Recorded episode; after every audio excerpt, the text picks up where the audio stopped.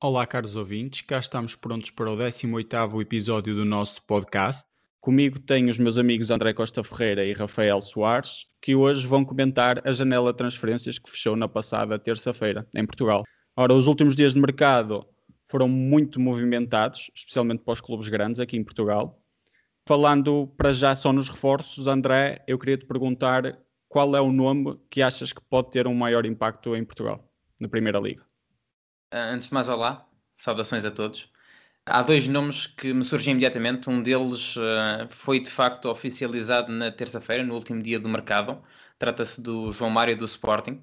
Outro que já há mais tempo foi anunciado uh, é o do Vertonghen no Benfica, sobretudo pela lacuna que se viu o ano passado, as dificuldades que o Benfica tinha nessa posição do campo.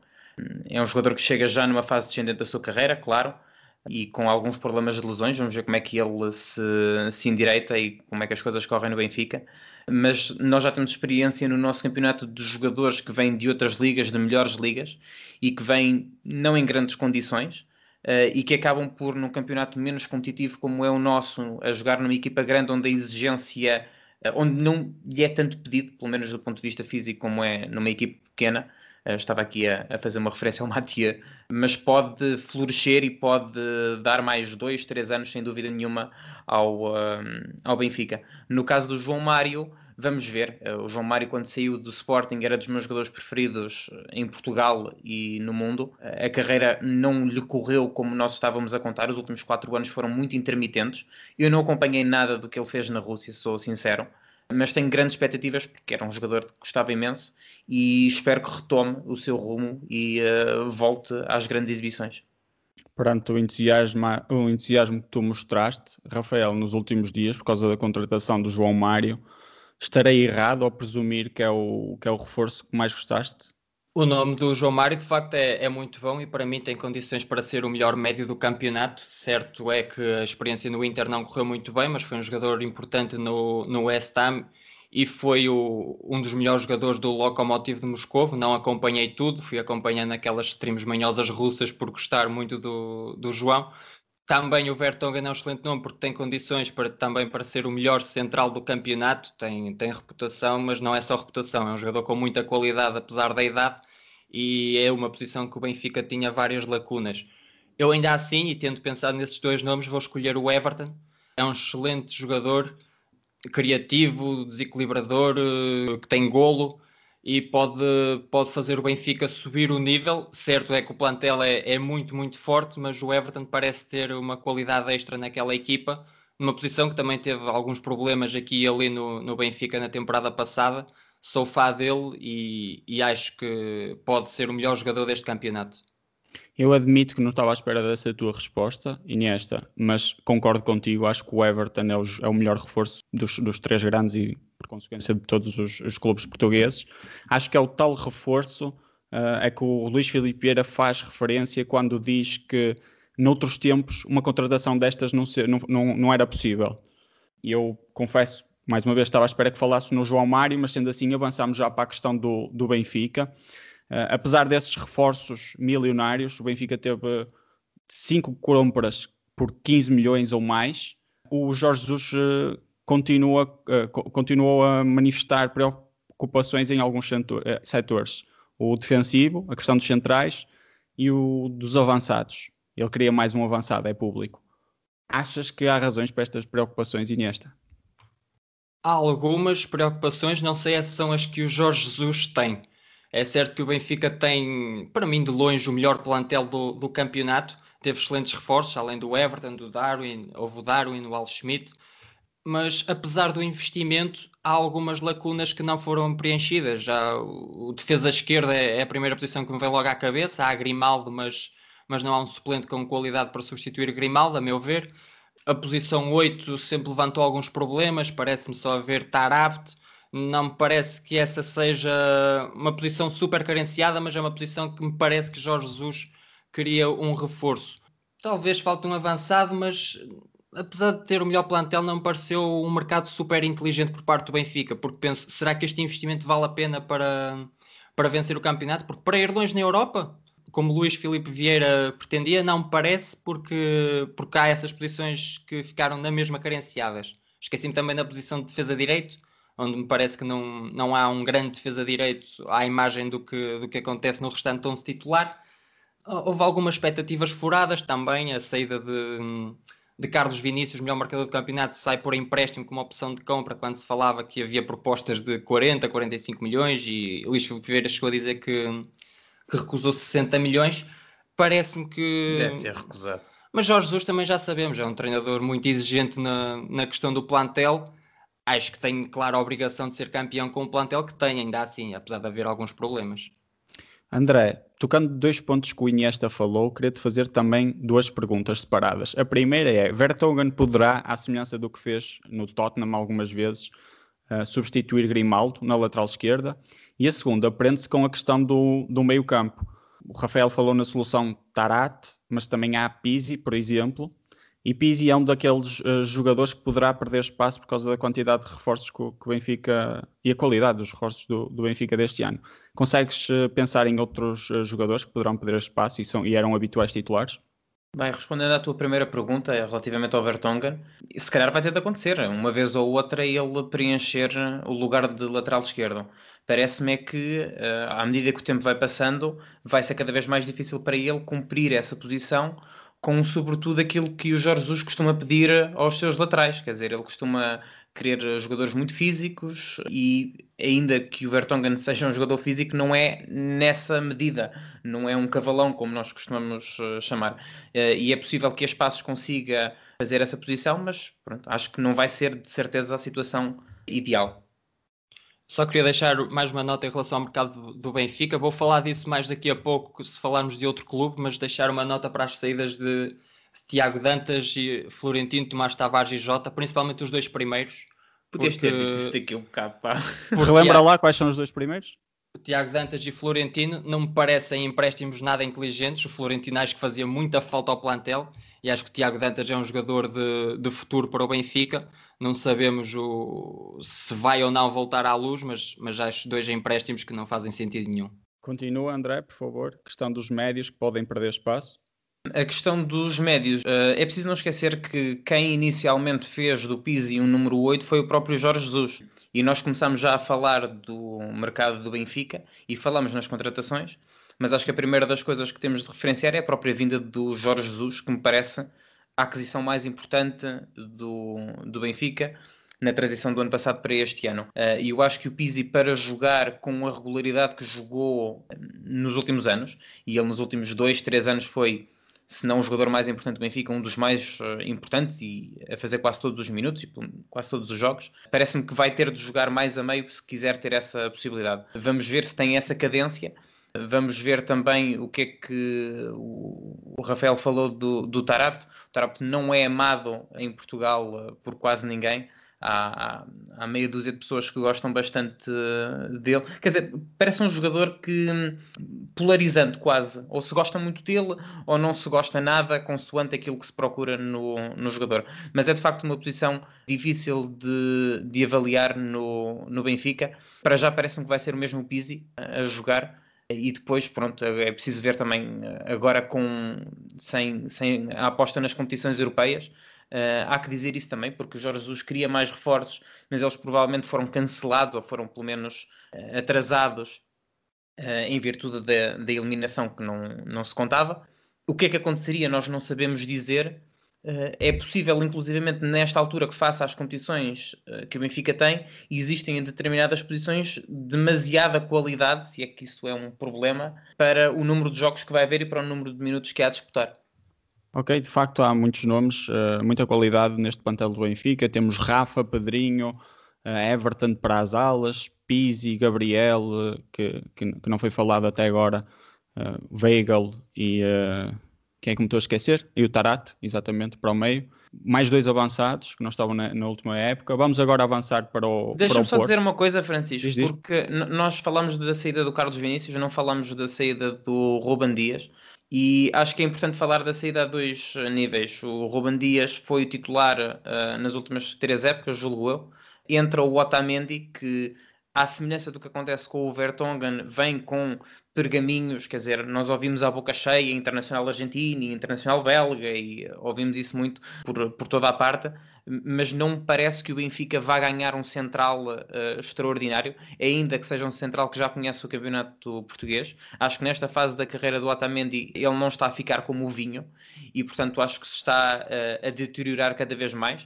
Uh, começou muito mal, como, como vimos na sua estreia, e parece-me que a longo prazo o Benfica vai ter de arranjar uma solução mais definitiva. Portanto, se eu tivesse feito a pergunta a ti há bocado, o Jorge Jesus tem, tem uh, razões para se preocupar, preocupar com o centro da defesa, era um, um sim bastante. Sim. Já claro. havia problemas no ano passado, acho que eles vão ser um bocadinho corrigidos com o Vertonghen porque ele é significativamente melhor do que qualquer jogador do centro da defesa no ano passado. Vamos lá ver como é que ele está este ano, claro, uh, mas acho que a longo prazo não vejo a situação resolvida de todo. Ressalvando que ainda há Todibo, também chegou no fim do mercado, e há Ferro, que para mim sofreu mais dos problemas defensivos do Benfica do que propriamente pela qualidade individual poderia haver melhorias, mas tendo em conta o contexto, tendo em conta que o Benfica não vai jogar a Liga dos Campeões esta época, pelo menos por esta época, não, não me parece que vá. Sim, para, para ganhar ao Tondela e ao Moreirense, e pronto, servirá à partida, né? mas uh, estamos a falar pronto, por comparação com o ano anterior. Agora sim, vamos avançar para o Futebol Clube Porto, campeão nacional. Uh, teve muitos movimentos também nos últimos dias. Saíram Danilo, Teles, também o Tomás Esteves. Chegaram Tony Martinez, há muito anunciado. O Felipe Anderson, o Gruitch e o Malang Sarr. Antes de tratarmos assuntos mais específicos, André, vou voltar a começar por ti. Achas que vamos ter um Porto mais fraco ou mais forte? É muito difícil responder a isso, porque eu acho que na defesa estão mais fracos por Uh, aliás, na defesa e no ataque, porque o Alex Telles uh, é responsável por uh, grande parte das ações do Futebol Clube do Porto. Quem é que achas que vai jogar no lugar dele?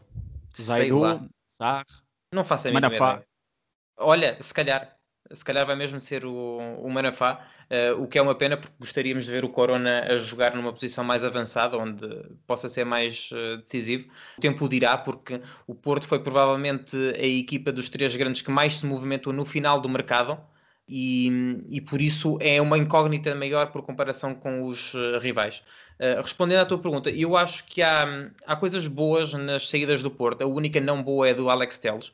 O Porto continua a sofrer de um mal que os assola há dois ou três anos, que é a, mal gestão, a má gestão dos contratos uh, dos jogadores que tem porque uh, vimos o Brahimi a sair na situação em que saiu, vimos o Herrera a sair também uh, a custo zero. São vários os jogadores muito importantes para a equipa cujos contratos vão deixando, uh, vão sendo, como é que se diz, vão adiando as renovações ou não conseguindo as renovações e eles acabam por sair ou a custo zero ou como o Alex Telles muito barato. Uh, não há muito tempo falava-se para hotéis de 35, 40 milhões facilmente para uh, grandes clubes europeus. O Porto na altura não quis ou não houve a possibilidade, não, não sabemos, mas hoje sabemos que sai por 15 milhões, julgo eu. Uh, 16, se, creio eu. 16, pronto, 15, 16 milhões, que é muito pouco para aquilo que o Porto poderia ter tido em outras uh, alturas.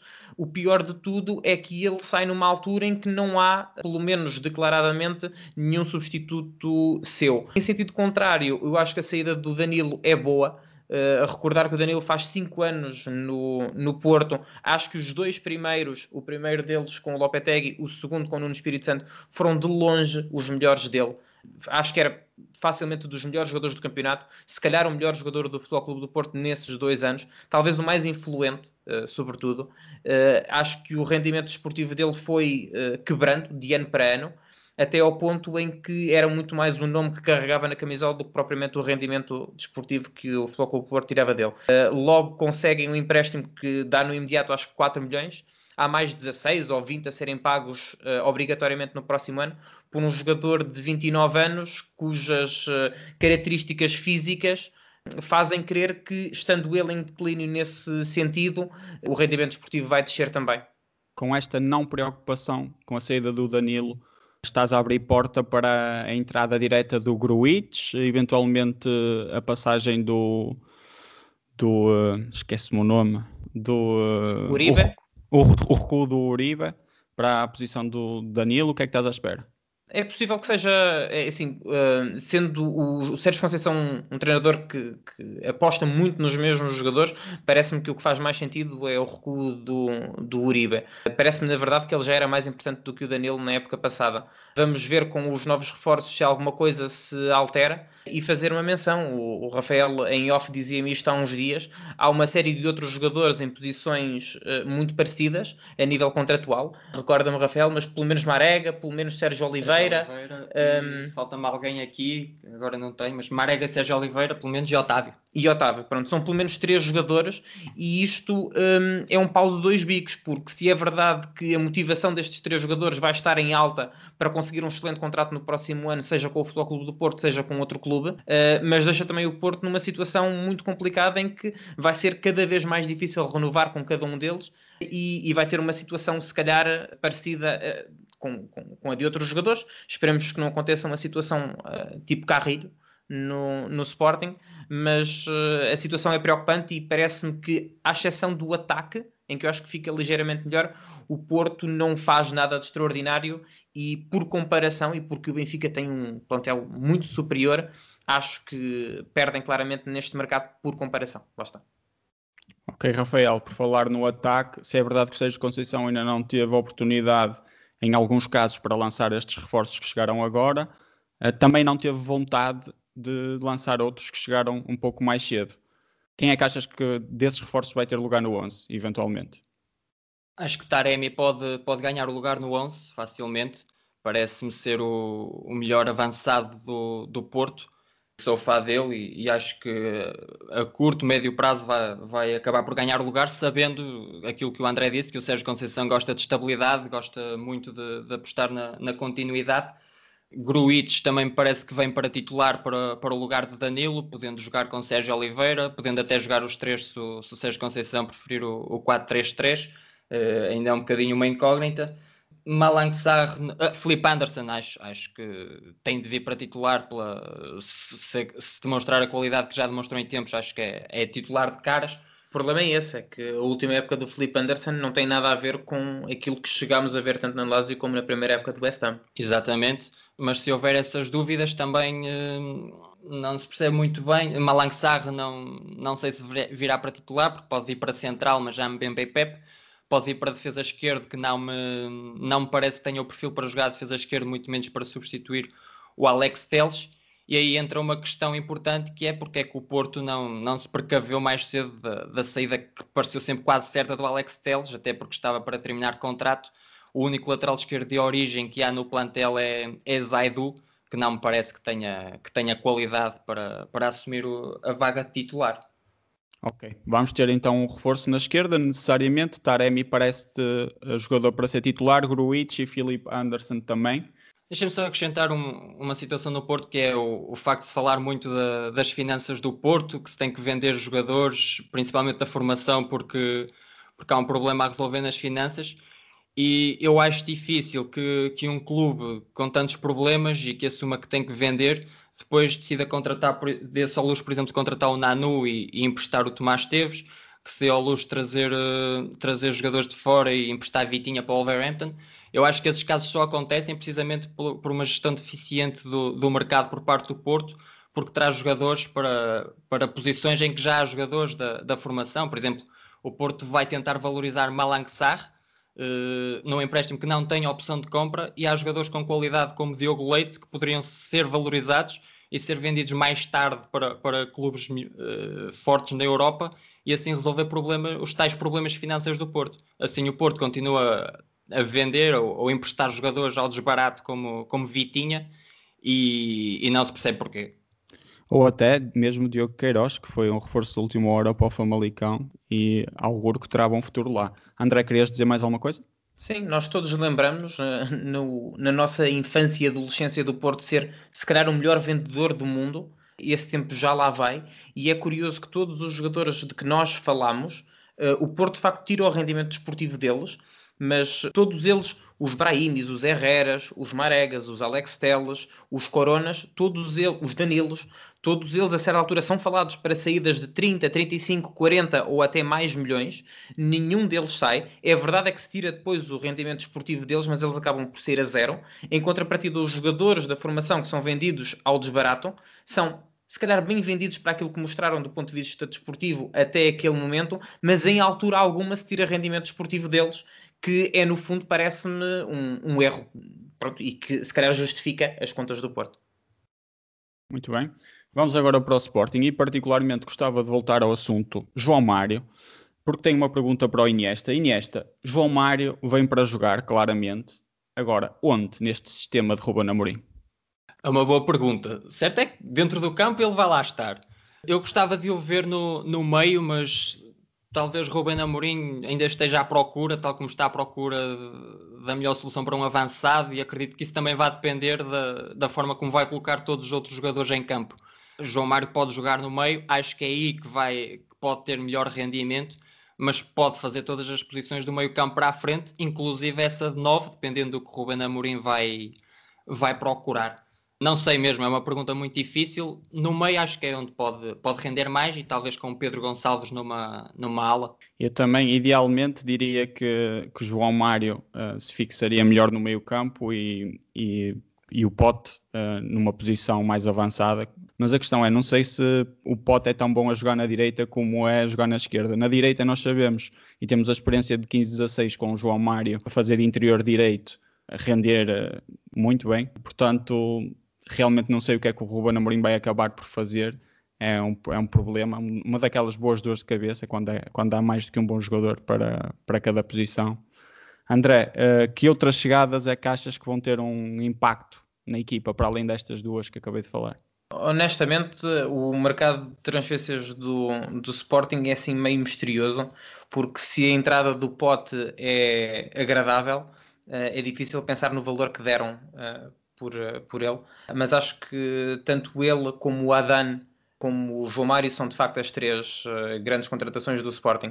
Eu acho que o Sporting, na verdade, destaca-se mais positivamente pelas saídas do que propriamente pelas entradas, porque resolveu uma série de casos bicudos de jogadores que, pá, muito sinceramente, não parecem ter qualidade para jogar no Sporting. Vocês provavelmente vão ficar muito satisfeitos com, com os nomes que, que, que vou lançar, mas quer dizer, não contar com Dumbiá, não contar com Miguel Luiz, não contar com o Eduardo Henrique, não contar com o Bataglia em todos esses casos acho uma, uma excelente notícia. E depois ter conseguido vender o Acunha com a idade que tem pronto, com aquilo que nós já sabemos que ele é, quer dizer, lá está mais um jogador com uh, boa imprensa e, e, algum mediatismo, mas que nós não, não achamos nada de especial. É internacional argentino. É internacional argentino, pronto, já sabemos. Já... e, e, já agora com a alternativa que há no plantel do Sporting à, à posição que fazia o Acunha. Exatamente, exatamente. Mas uh, lá está, internacionais argentinos nós poderíamos falar de tantos oh. outros que, que pronto, que o são, mas que... Bataglia é internacional argentino. O Bataglia é internacional argentino, o, o, o Sarabia do, do Porto é internacional argentino. E pronto, Eu, sinceramente mas... não sei o que é feito do Saraiva, Saraiva ou Sarabia. Alguém está sabe? no Brasil, está no Brasil, uh, no Internacional. Mas olha, mas é internacional argentino, Francisco, portanto é só o que tu precisas de saber. Uh, mas todos estes jogadores saem, eu acho que o Acunha, contrariamente ao que alguns adeptos do Sporting, sobretudo, disseram, eu acho que é muito bem vendido uh, para o real valor desportivo dele, para a idade que, que tem e para a valorização que o Sporting, no fundo, com as últimas épocas que fez, é capaz de dar a um jogador porque não é fácil, não sendo campeão, não indo longe na Europa, conseguir valorizar os jogadores muito mais do que aquilo que valorizou. Quer dizer, eu, eu pergunto, por exemplo, quanto é que valeria o Bruno Fernandes se tivesse feito no Benfica, por exemplo, aquilo que fez no, no Sporting. Estás uh, a falar última... bem, André. Já agora que estás a falar em vendas, eh, consegues fazer uma avaliação também da venda do Vendel? 20 uh, mais 4? Uh, 4? a venda do, do Vendel parece-me excelente, sobretudo porque a curto prazo possibilitou a vinda do João Mário. Acho que dificilmente o João, o João Mário viria se o Vendel não saísse. Lá está, eu acho que para o Sporting, para aquilo que, que é possível para o Sporting valorizar um ativo, eu acho que é excelente. Quer dizer, possivelmente 20 milhões estão garantidos, certo? há outros quatro que poderão vir, vamos supor que não vem, mesmo que ele vá por 20 milhões, eu acho que não é, não é nada mal. Tenho pena que o Vendel vá para o clube que vá, porque uh, não é por motivos desportivos, mas queria dar os parabéns ao Sporting pela forma como resolveu estes casos bicudos todos nas saídas, sabendo que, pronto, nas entradas o processo se calhar é um bocadinho mais, eh, é mais demorado. Eu acho que nós vamos falar de um processo semelhante quando falarmos do, do mercado internacional com aquilo que aconteceu com o Barcelona em Espanha, mas uh, quando lá okay. chegarmos falaremos. Tu deste os parabéns ao Sporting, eu dou-te os parabéns a ti por teres falado no, entre outras coisas, no Adá. Uh, realmente acho que é uma melhoria significativa em relação ao que havia no passado. E por falar em melhorias significativas, uh, Rafael, o que dizer de Pedro Porro, que tive, teve os primeiros jogos bem promissores? Eu não, não conhecia, mas, mas tenho gostado muito. Acho que é uma evolução clara ao, ao Ristovski. Acho que tem condições até para ser o, o melhor jogador dessa posição, de, na posição de ala ou lateral direito, mas ele faz de ala no Sporting. Penso que pode ser o melhor do, do campeonato.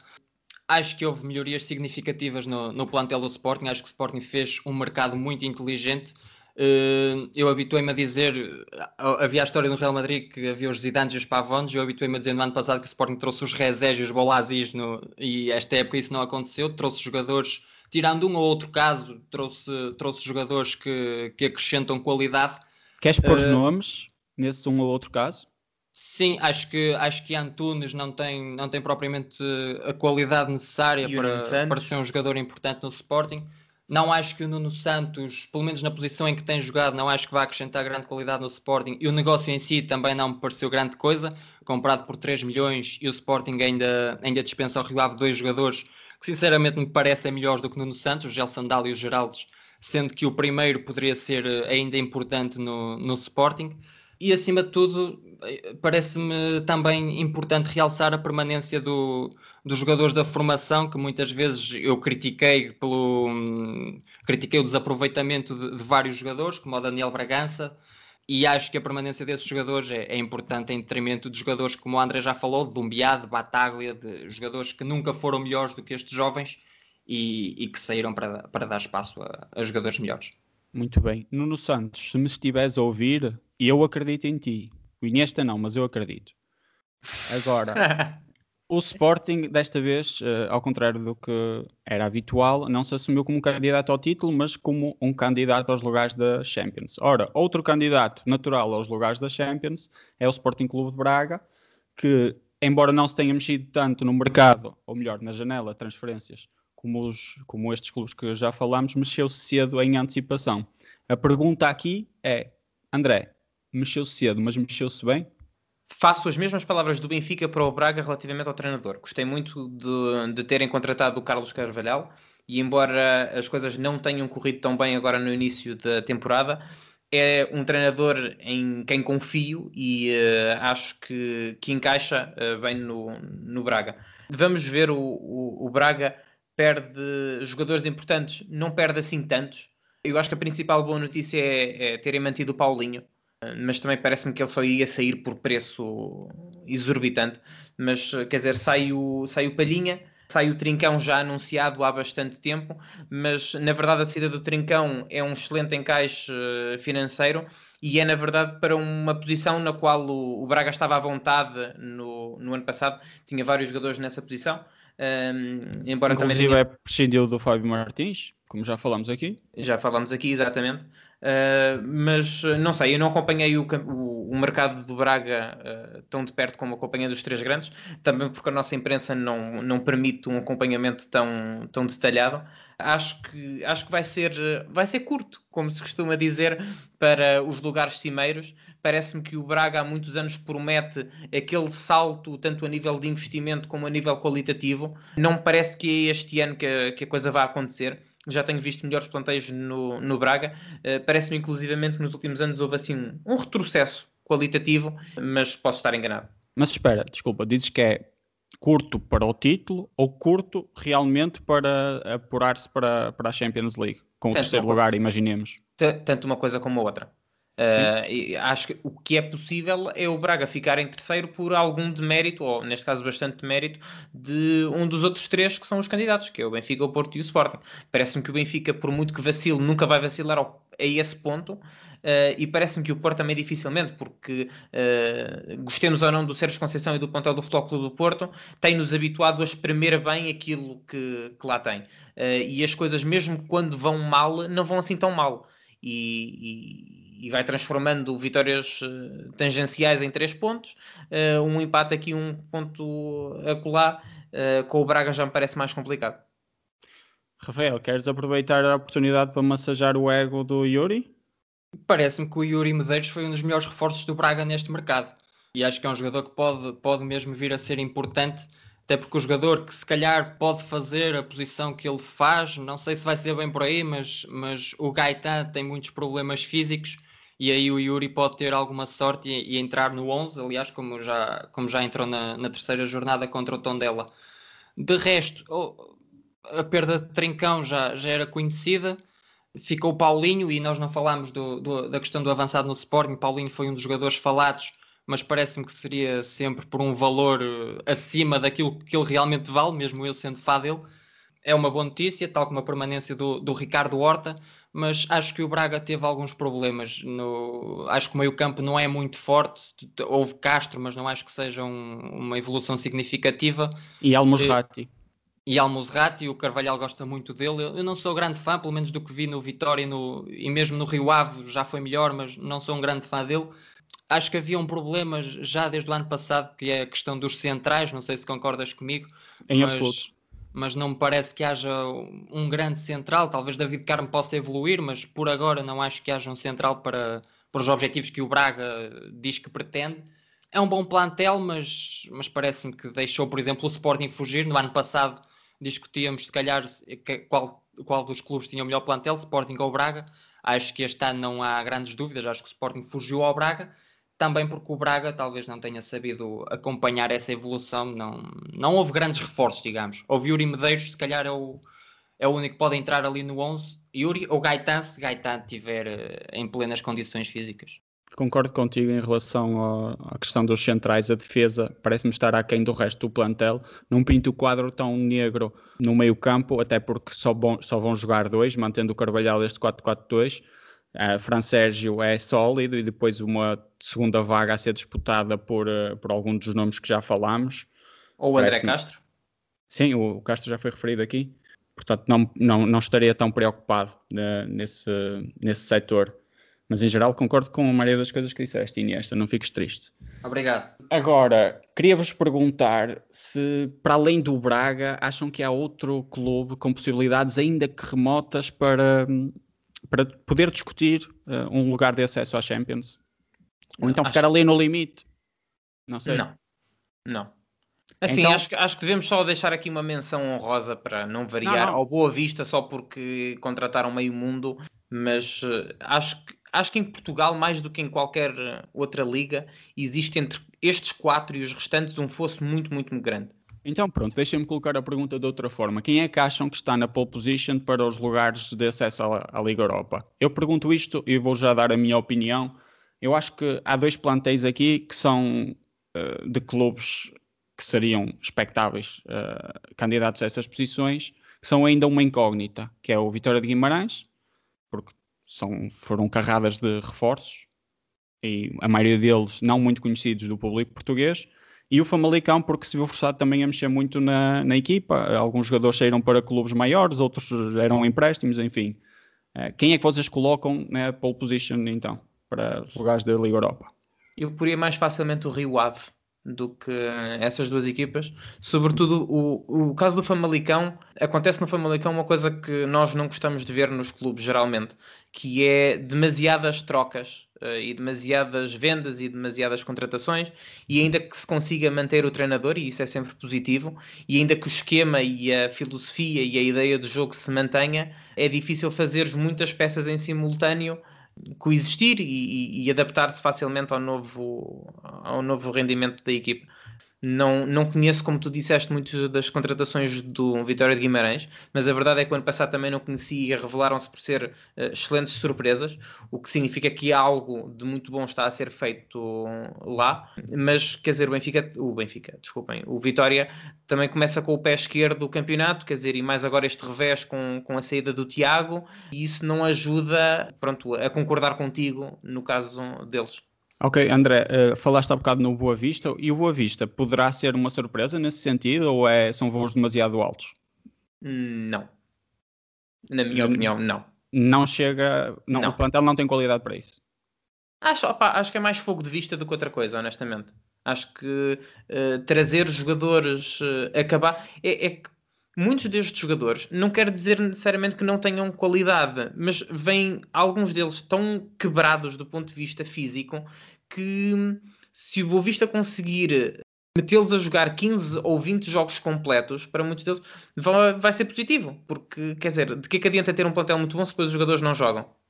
Hum, muito bem. And, uh, Iniesta, entra tu na discussão. Diz-me lá, clubes uh, abaixo do, do Braga, admitindo aqui o fosso que o André falou, e do Sporting, que vão, uh, vão superar os outros. Francisco quer absolutamente que haja um quinto clube, mas não há.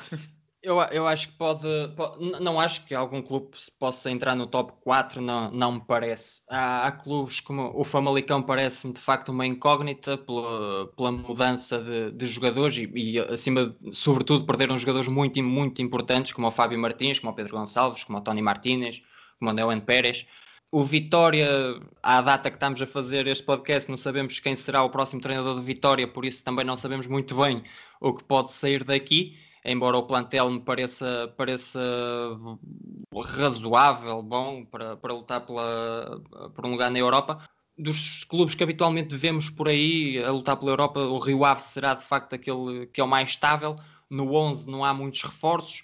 Os jogadores que vieram até já conhecem os cantos à casa, o Francisco Geraldes, o, o Pelé, o próprio Fábio Coentrão, não sei se ainda terá condições para, para jogar ao mais alto nível, mas, mas é um jogador que de facto conhece, conhece os cantos à casa ao contrário do que o André disse, acredito que o Boa Vista possa entrar nesta luta, porque é certo que houve uma revolução no plantel e isso demora sempre, um, o entrosamento vai sempre demorar, mas confio no treinador, no Vasco Seabra, que tem uma ideia positiva e, e desde já realço que o Boa Vista mudou, mudou totalmente uh, as ideias que tinha para o futebol em relação aos últimos anos. E, e, há reforços com, com, grande qualidade, realçando obviamente o Ângelo Gomes, que tem sido para mim a, a grande surpresa do, deste início de campeonato, e há outros bons jogadores, o Léo Jardim, o, o, Ricardo Mangas, o, já havia também o, o, Paulinho. Acho que o Boa Vista pode de facto meter-se nesta luta. Não sei se, se haverá mais algum clube capaz de, de entrar ne, de dizer contas. que nesta altura o Boa Vista tem dois empates e uma derrota em três jogos e já vai com nove golos sofridos. Sim, lá está. Aposta é arriscada. Aposta arriscada do, do Iniesta, agradeço-te por isso, ao menos lançaste mais um nome. E pronto, uh, acho que ficamos por aqui. O, o André também está a dizer, uh, a fazer sinal para parar, vai ser mesmo isso. Contem com um próximo episódio também sobre a janela de transferências de verão que fechou há pouco tempo, mas do ponto de vista internacional, falando dos grandes clubes da Europa. Até lá, passem bem, continuem a seguir-nos e um grande abraço.